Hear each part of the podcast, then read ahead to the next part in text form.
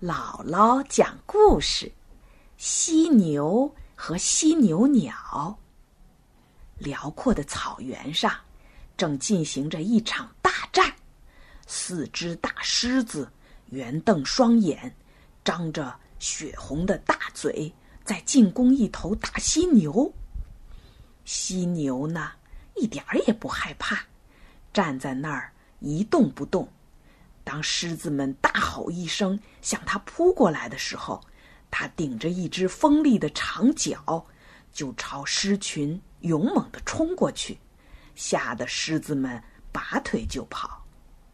犀牛胜利了，它悠闲地散起步来，可是身上痒得难受。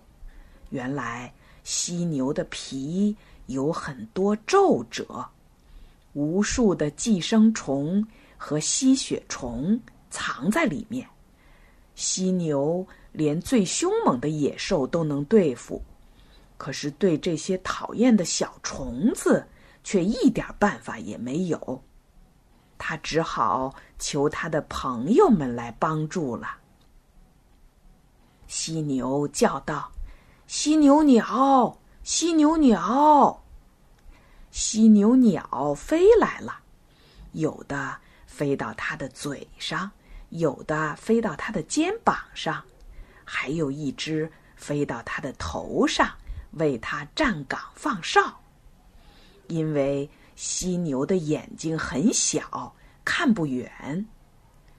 这会儿，犀牛鸟可忙开了，它们在犀牛皮的皱褶里。捉来捉去，把那些搅得犀牛又痒又疼的寄生虫和吸血虫，通通吃进肚子里。过了一会儿，犀牛问：“朋友们，你们吃饱了吗？”“吃饱了。”“你身上还痒吗？”“不痒了，我真是离不开你们呐。”我们也离不开你呀，不然的话我们会饿死的。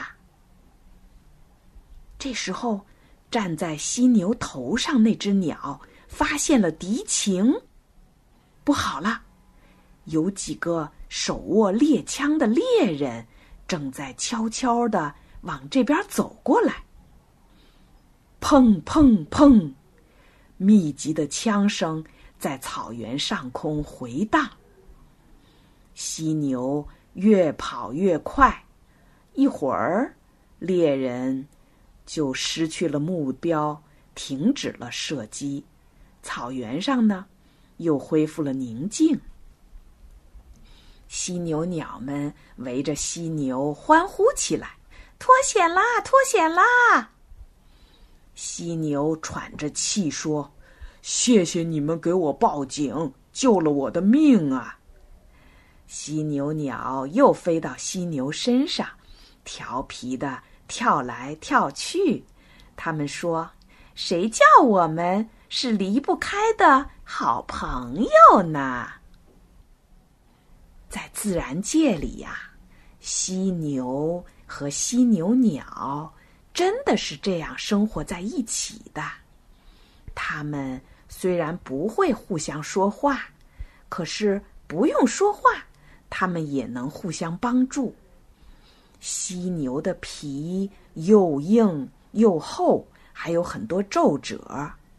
它让犀牛鸟在它身上吃小虫，这样呢，小鸟自己吃饱了，又为犀牛清洁了身体。犀牛的眼睛看不远，耳朵也听不远，一有危险的时候。犀牛鸟先叫起来，飞走了。